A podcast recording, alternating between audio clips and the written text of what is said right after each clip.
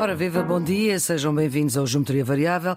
Referendo à eutanásia, Carlos, é preciso ou não? Eu acho que é desejável. A eutanásia não é uma questão partidária. Uh, acho que, de uma forma geral, cruza todos os partidos por dentro. Isto é, há em todos os partidos pessoas que, em função das suas convicções pessoais, são a favor ou são contra. E, portanto, creio que é o tipo de matérias que, uh, na, no momento de tomar as decisões, se deve devolver a palavra aos portugueses. E, Nuno, para si, é preciso ou não um referendo à eutanásia?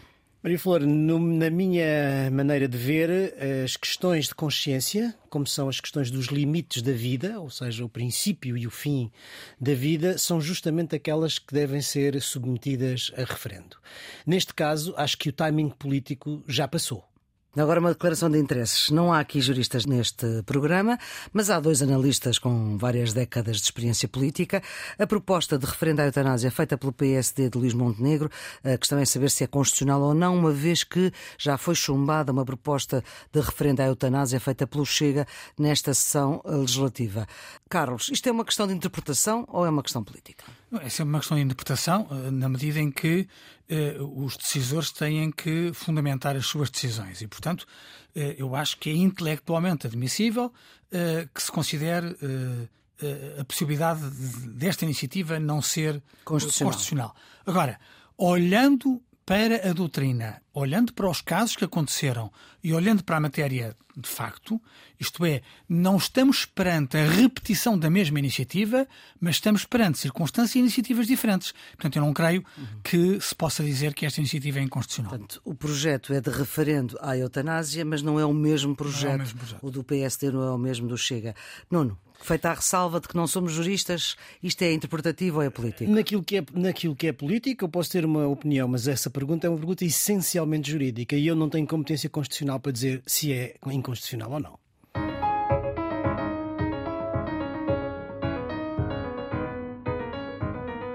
Geometria Variável, edição número 106, com o Nuno Severiano Teixeira e Carlos Coelho, são os residentes fixos deste programa que quer reter aquilo que de mais significativo se passou na semana. Ora bem, temos oito projetos de revisão constitucional na Assembleia da República. O que é que é mesmo importante, Carlos, do seu ponto de vista, que se alterasse para termos uma democracia com melhor qualidade? Maria Pedroso, eu acho que há três perguntas que se têm de fazer. Não é? Hum. Eh, Porquê é que estamos a discutir? Eh, se os partidos chamados do regime fizeram bem ou não fizeram bem em apresentar as suas iniciativas e o que é que vai acontecer. Acho que Sim, são as nossas perguntas. Ok. Porquê é que nós estamos a discutir? Estamos a discutir porque, como a Maria Flor sabe, o professor Severino Teixeira também, há duas formas da Assembleia da República iniciar um procedimento de revisão constitucional. A qualquer momento, por maioria de 4 quintos dos deputados, uhum. ou decorridos 5 anos desde a última alteração. Olha, a última alteração foi em 2015. Sim, sim. Portanto, passaram cinco anos. Passaram mais cinco anos. Passaram mais passaram cinco anos.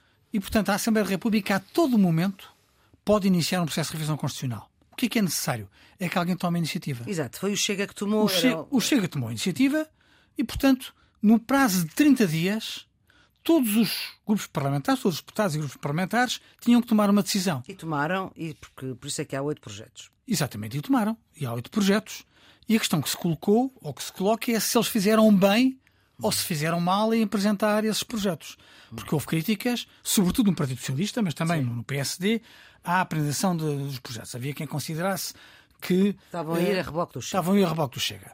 Olha, eu acho que a revisão constitucional não é a matéria mais estimulante do ponto de vista eleitoral neste momento. Os portugueses estão confrontados com problemas muito complicados, uhum. problemas de nível de vida, uh, problemas de, de uh, aplicação de fundos comunitários, problemas de, uh, de saúde pública, problemas de diversas naturezas que não põem a revisão constitucional no topo das preocupações dos cidadãos. Vamos ser claros. Se uhum. perguntarmos ao português típico se ele está hoje preocupado com a Constituição, a resposta é não. Portanto, o que é que eu acho que levou o Chega a tomar esta iniciativa? Não foi, no, em bom rigor, alterar a Constituição. Foi ter capital de queixa. Ele foi dizer aos portugueses: nós queremos mudar o regime, isto pode melhorar, e só não melhora porque estes, estes senhores, não deixam. Não deixam. Pronto, então, com, a, avançarmos... com, a, apresentação da, das, das iniciativas eh, do PSD, mas depois uhum. também do PS e de vários outros partidos, esse capital de queixa, esse argumento, não foi dado ao Chega e eu acho que eles fizeram bem, foram ao jogo. Nuno, antes de irmos às questões essenciais, é esta questão mais magna da oportunidade da coisa. O Carlos já explicou e muito bem eh, quais são as condições em que um processo de revisão constitucional pode ser lançado. Já estamos claramente há mais de cinco anos e, portanto, não uhum. há nenhum problema de natureza jurídica para lançar uma revisão da Constituição. Agora, há, de facto, uma questão de natureza política. É se ela é justificável ou não. Uhum. Na minha opinião, que não sou constitucionalista, é dizer, o texto, o texto, a Constituição é o texto jurídico fundamental do país. Portanto, sim, sim. é a lei das leis e, nesse sentido, quer dizer, tem uma grande importância política. Nós não devemos, penso eu, como cidadão, banalizar os processos de revisão constitucional. Eles devem ser guardados para momentos que são importantes na mudança da vida política, económica, social uh, do país, porque isto toca ou com a arquitetura institucional, ou com os direitos e deveres, eh, digamos, os direitos fundamentais, ou com as grandes missões eh, do país. Nenhuma dessas coisas, na minha maneira de ver, estava em causa. Hum. E, portanto, daí enfim, a questão política da oportunidade foi levantada e se, enfim, tendo, tendo sido uma iniciativa do Chega, devia ou não ser liminarmente chumbada, como poderia ter sido ao fim de 30 dias, uhum. porque PS e PSD podiam, uh, uh, uh, com maioria de dois terços... que o PS entendeu assim, mas depois resolveu ir a jogo para mudar algumas coisas que têm a ver com identidade de género, etc. Eu não vejo, eu acompanho aqueles que nesta, enfim, neste debate tomaram a posição de que eu não vejo grande necessidade necessidade de uma revisão não havia constitucional não é? deste, neste, neste momento. Quer dizer, vamos lá ver. Há momentos em que as revisões constitucionais são absolutamente imperiosas. A primeira revisão constitucional em 1982 hum. era a consolidação da democracia, era o fim do Conselho da Revolução, era o regresso dos militares aos quartéis, era a democracia que estava em jogo. Em 89, depois da nossa entrada na Comunidade Económica Europeia, era a questão económica, digamos, a parte económica da Constituição, o fim do caminho para o socialismo e, portanto, a adaptação da economia hum. portuguesa à, à, à, à Comunidade Económica Europeia. Nada disso parece estar em jogo nesta uhum. revisão constitucional. Bom, Embora haja, obviamente, algumas, alguns temas que são, que são, que são. O PST coloca uma questão que o PS já colocou há uns anos e que agora não coloca, que tem que ver com a alteração da idade de voto, e uma outra que tem tido muita hum, repercussão politicamente, que é a questão de um só mandato presidencial, segundo o professor Jorge Miranda, isso até põe em causa o equilíbrio uh, e o sistema político português semipresidencial presidencial. Carlos, eh, não sabemos qual é que vai ser o final deste processo, provavelmente não vai avançar grande coisa, porque só pode avançar aquilo que PSD e PS entenderem que deve avançar. É preciso dois terços para um processo de revisão constitucional avançar. O que é que, do seu ponto de vista, era, era imperioso que, que fosse diferente? Não, eh, eh, aberto um processo de revisão constitucional, eu uhum. concordo com aquilo que o Nuno disse não, não faz sentido, não faz sentido, não. É perigoso banalizar o texto da lei fundamental. Mas, uhum. iniciado um processo de revisão constitucional, nós devemos eh, ir eh, para esse processo sem preconceitos. Isto é dizer, o que é que pode melhorar na democracia portuguesa, o que é que pode fazer com que o Estado funcione melhor. O PSD apresentou um conjunto de, de propostas, designadamente de facilitar a tomada de decisões, simplificar poderes, reforçar os poderes do Presidente da República, limitar. Sim, mas ter só um mandato. Limitar só um mandato, mas um mandato maior, um mandato Sim. de sete anos. Portanto, há um conjunto de iniciativas, umas mais uh, arrojadas do que outras. O voto dos 16 anos, que também foi uhum. uh, acompanhado pelos projetos do LIVRE e do PAN. Um, a criação de um Conselho de Coesão Territorial e Geracional, que é um conceito interessante. Há diversas outras propostas, uh, incluindo na igualdade entre mulheres e homens, na mobilidade uhum. social, etc. Mas a questão de fundo é aquela que a Maria Flor pôs em cima da mesa, com bastante crudeza.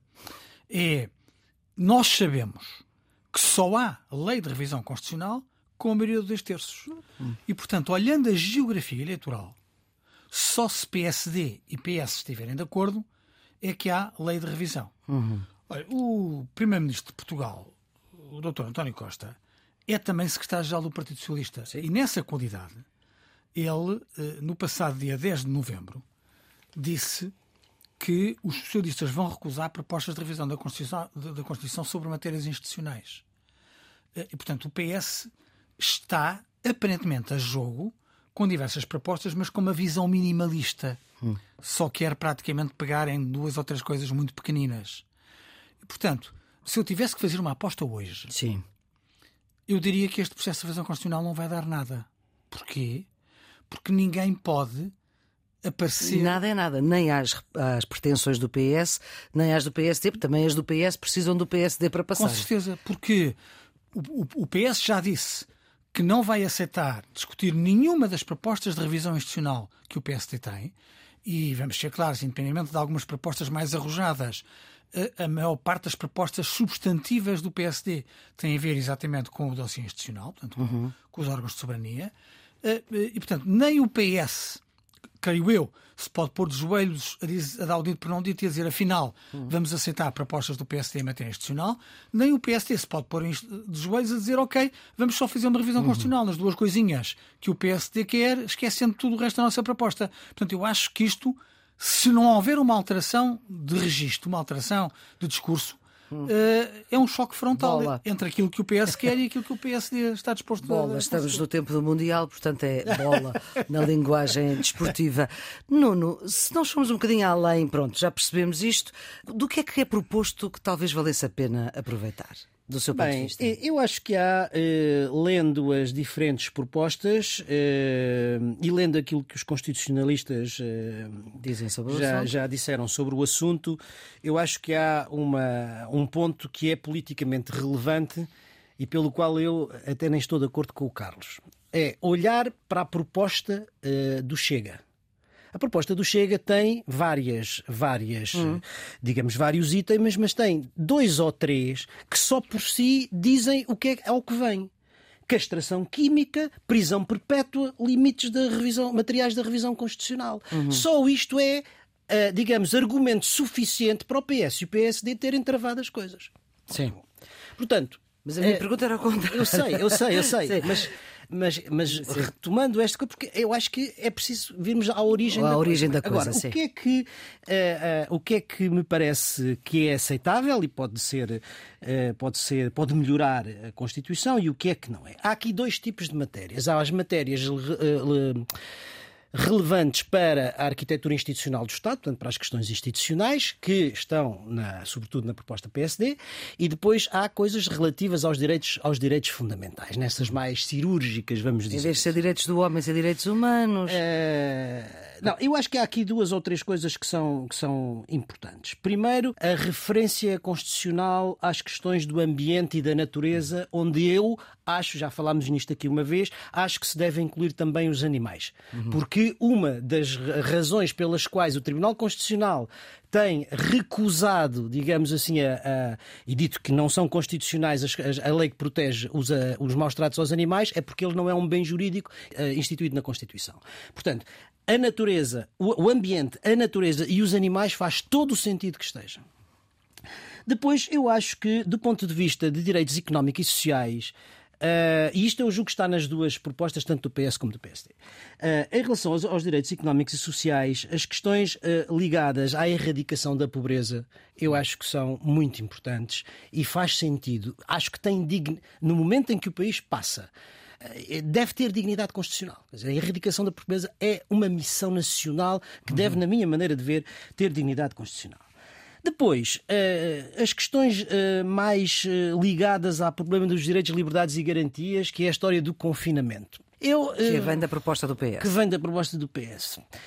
Aceito-a pela simples razão de que é necessária, digamos, o mandato judicial para isso, não é? Porque, pura e simplesmente, sem não me parece bem, é uma restrição a direitos, liberdades e garantias que uhum. excede aquilo que é. Mas com garantia de decisão judicial não me, não me parece mal. E a mesma coisa relativamente ao tratamento de, ao tratamento de dados.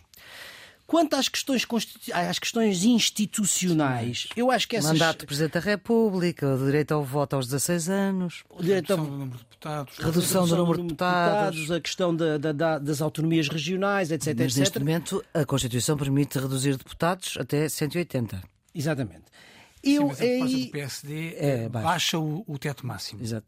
Aí é onde eu acho que não tivemos um debate público, político, sobre estas matérias da arquitetura institucional do Estado que deve haver previamente uma revisão da Constituição.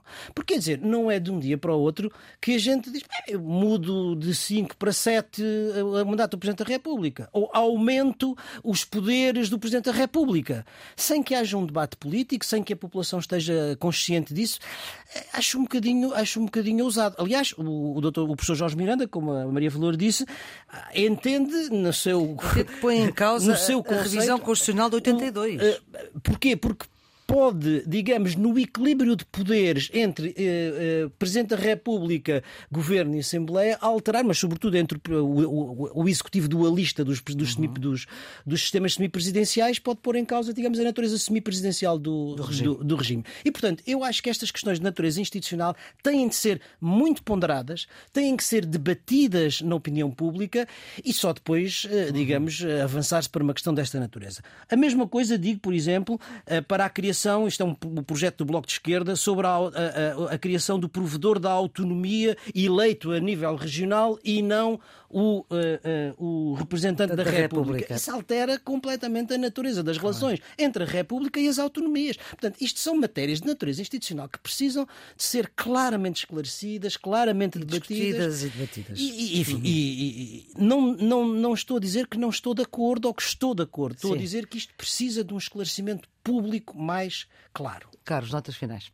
Notas finais. Eu estou pouco otimista relativamente ao sucesso deste processo. Agora, eu acho que ele pode ajudar um, a aumentar a, a percepção das mudanças que são necessárias para nós melhorarmos o nosso sistema. Porque se também perguntarmos aos portugueses se estão contentes com o funcionamento da democracia, eh, com certeza que há coisas em que nós podemos melhorar. Só uma uhum. lógica conservadora é que nos pode levar a agarrar. A questão é saber se, se esse descontentamento radica em problemas constitucionais não, ou, em eh, questões constitucionais. Pode não radicar em, uhum. em, instrumentos constitucionais, mas a mudança de alguns instrumentos constitucionais pode levar a, que a democracia funcione melhor e que as instituições uhum. funcionem melhor. E, portanto, nós devemos olhar este processo de revisão constitucional nesta lógica, quer dizer, o, como é que o Estado pode funcionar melhor, quais são as alterações que nós podemos fazer à lei fundamental para que o Estado funcione melhor.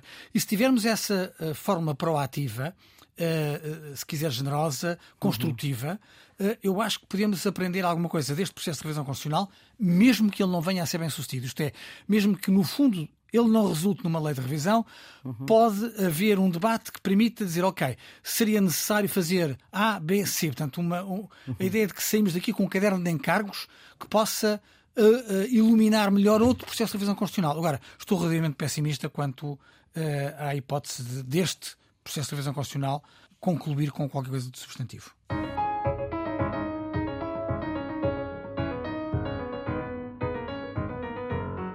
E parece que alguma coisa mexe finalmente no Irão. Até a irmã do Ayatollah Khamenei aderiu ao protesto. A sobrinha do Ayatollah foi detida.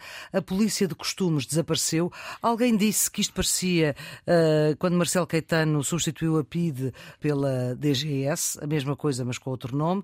Dizem que vai ser substituída esta polícia de costumes, que vai ser substituída por novas tecnologias, ou seja, as câmaras que veem tudo, e já começaram as execuções aos eh, manifestantes.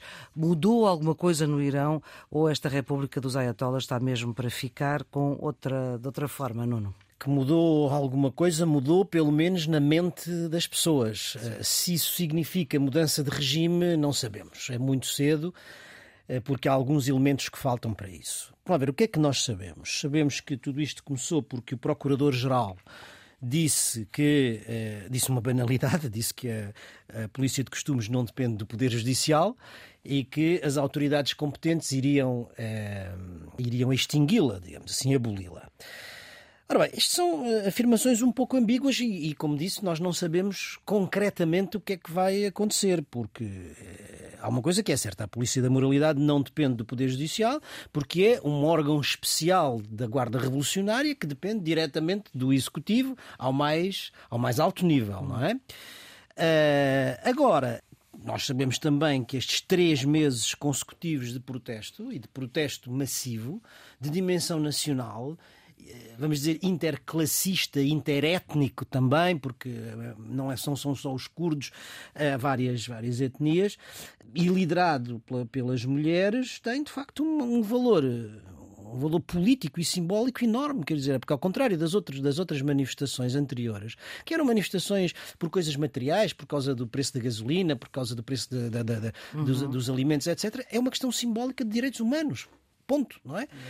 E, portanto, desse ponto de vista, hum, eu acho que alguma coisa está a mudar. Aliás, houve um, uma foi anunciada uma reunião do líder supremo com Khamenei, com, com o Conselho Supremo da, da Revolução sobre esta matéria, eh, mas não há, não houve declaração final, tanto quanto apareceu no, nas, na, na, imprensa internacional. E, portanto, nós não sabemos o que é que essa reunião, o que é que essa reunião disse. A Maria Flor sintetizou bem o que se diz, aos que dizem que não vai acabar, aos que dizem que vai acabar, aos que dizem que vai continuar, mas que muda, mas que muda de nome. Agora, há uma coisa que eu acho que é, que é, que é clara, é que quer dizer, uh, abalou os alicerces do regime. E isso uh, já é um avanço. O que todos os analistas estão a perguntar é: será que isto vai significar mudança de regime?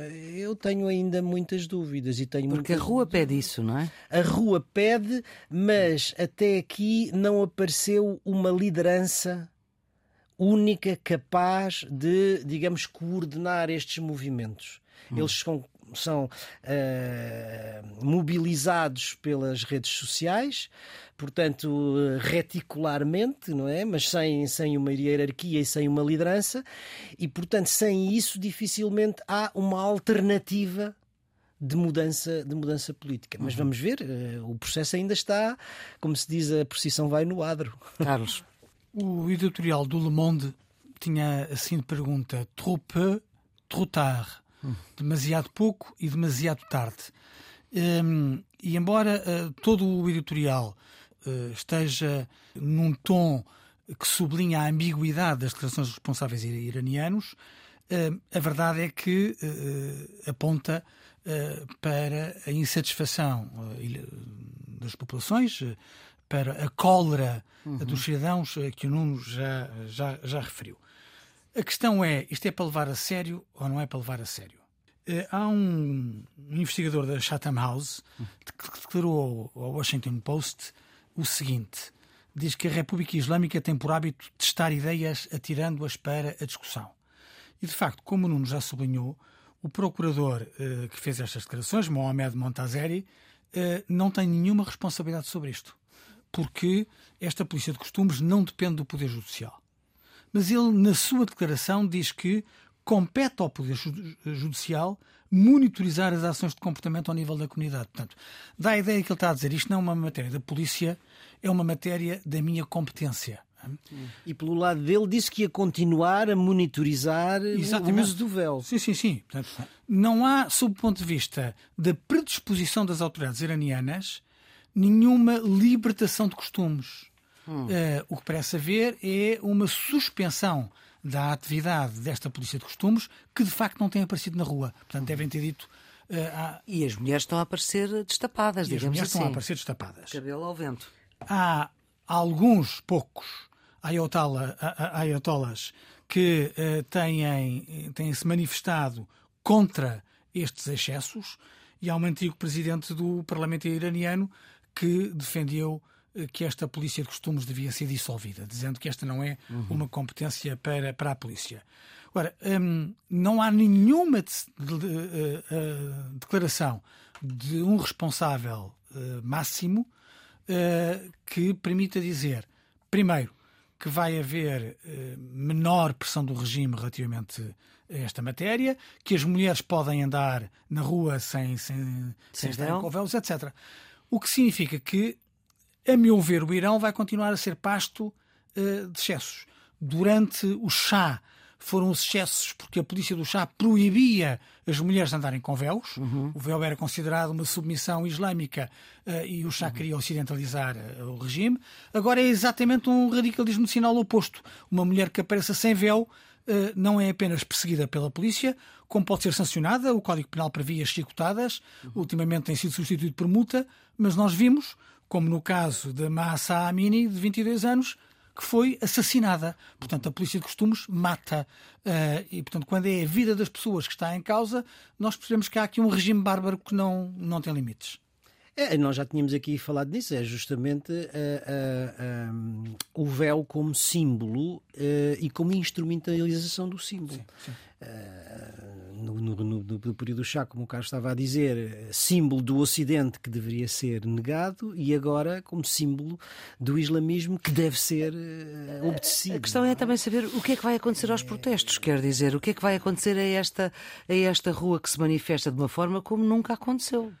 Uh, liderado por mulheres. Liderado por mulheres, por jovens, por uh, alunas de, do ensino secundário, muito, muito jovens, até menores. Oh, Flor, pode haver aqui uma solução de meias tintas. A solução de meias tintas pode ser a suspensão da atividade da, da Polícia de, de, de, Costumes. Sim, mas já começaram as execuções dos. Mais de 500, é o que diz a imprensa internacional. Sim. Dos manifestantes. Execução, execução de entre 400 e 500 pessoas. Sim. E, e, mais de 12 mil detidos. Não é, não é coisa pouca, não é? Coisa pouca. Portanto, pode haver suspensão da atividade da, da polícia e pode haver, eh, exemplo, há, há, mulheres eh, manifestantes que dizem que ultimamente têm conseguido estar na rua sem véu e ninguém as importuna. Uh, Até ao dia. Pois, pode ser um bocadinho uh, uma, não digo uma solução tão liberal quanto Marrocos, uhum. uh, mas, mas entre o Irão 2 e o Marrocos 2. Isto é, Marrocos há muitas normas, por exemplo, relativamente ao consumo do álcool, que estão previstas na lei penal, mas não há um agente de polícia que vá a um bar prender um marroquino por estar a beber álcool. Portanto, há na prática uma política de contemporização. o regime quer fazer isso. Neste momento dá a ideia de que há duas opiniões no regime a avaliar pelas declarações que nós conhecemos, uhum. que não são muitas. Quem considera que o regime não pode ceder nas afirmações mais ortodoxas uhum. e quem considera que o regime, para sobreviver, vai ter de dar prova de alguma tolerância. Vamos ver o que é que os próximos meses vão, vão provar. Muito bem, esta semana Marrocos também é tema porque é o país com quem é a seleção com quem Portugal vai jogar, o que significa que nós no sábado, uh, quem costuma ouvir o Geometria Variável ao sábado, não vai poder ouvir porque estamos em missão especial.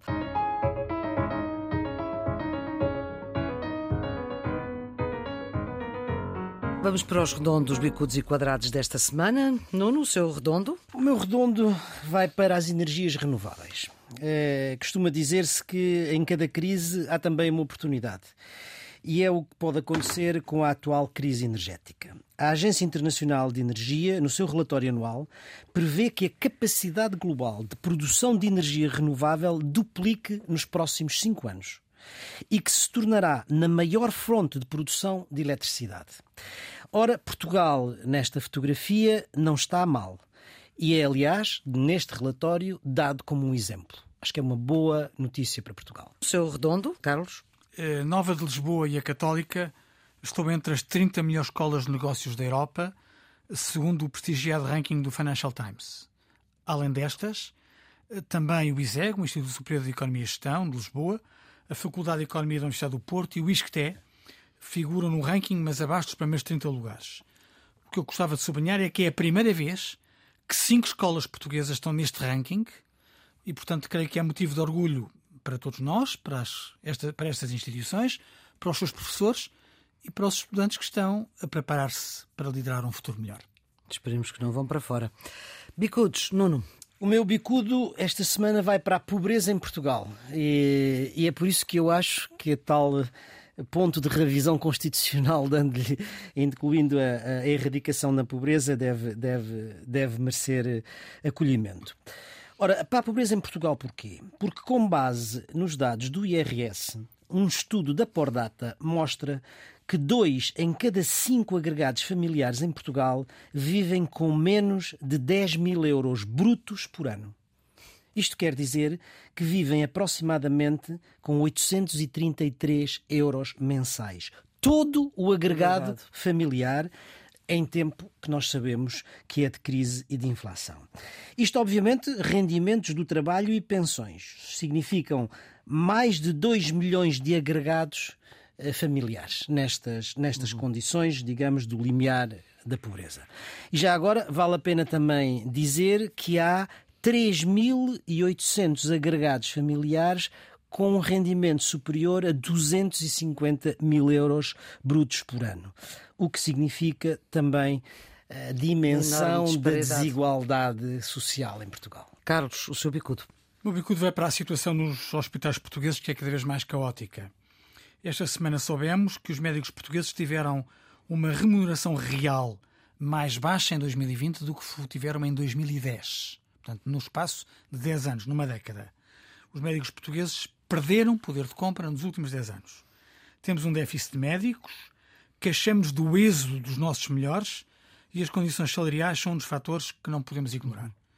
Soubemos isto na mesma semana em que assistimos a mais demissões nos hospitais públicos e em que até as urgências pediátricas do Hospital de Setúbal encerraram durante uma semana. Não há justificação possível para esta péssima gestão do nosso Sistema Nacional de Saúde. Quadrados, Nuno? O meu quadrado vai para os testes de mísseis balísticos da Coreia do Norte. Isto pode parecer uma obsessão minha, que hum. ando sempre a falar da, da proliferação nuclear, mas de facto é uma preocupação porque é uma tendência crescente e uh, que não se vê diminuição dessa tendência na próxima, na próxima década. Kim Jong-un enfim, breve estar com algum, alguns ciúmes do protagonismo de, de, de, Putin na cena internacional, de modo que, para chamar a atenção, continua a fazer sistematicamente uh, ensaios balísticos e uh, um, um, instituto especializado diz que durante o mandato do atual presidente da Coreia do Norte já se fizeram mais do que durante o mandato do pai e do avô, os dois juntos. Entre Kim Il-sung e Kim Jong-il. E Kim Jong-il. E, portanto, enfim, enquanto o Ocidente tenta e, enfim, e, e impõe algumas sanções, elas são uh, nas, nas Nações Unidas, no Conselho de Segurança, bloqueadas pela China e pela Rússia, o que significa que Pyongyang continua a fazer os seus testes nucleares e, uh, sem, enfim, na maior impunidade. Carlos, o seu quadrado? O meu quadrado é para os bloqueios nas decisões no Conselho da União Europeia. Esta semana o ECOFIN, o Conselho de Ministros da Economia e das Finanças, eh, reuniu para não tomar decisões. Aprovou uma pequenina parte do pacote de apoio financeiro à Ucrânia, ignorando todas as medidas que o Parlamento Europeu aprovou por esmagadora maioria. Não teve coragem de suspender os fundos de coesão para a Hungria, em virtude das suas constantes uhum. violações do Estado de Direito, e voltou a adiar uma decisão sobre a tributação mínima efetiva das empresas. Ou seja, temos uma Comissão Europeia proativa, temos um Parlamento Europeu muito diverso, mas que tem conseguido consensos e votações significativas. E depois chegamos aos governos. E chegamos aos governos, uns por estarem mais próximos da Rússia, outros por egoísmos nacionais, bloqueiam. E é muito complicado explicar aos cidadãos que no mecanismo de decisão da União Europeia, Comissão Europeia e Parlamento Europeu estão na boa linha, mas que tudo fica suspenso porque o Conselho, onde estão os governos, decide bloquear as decisões.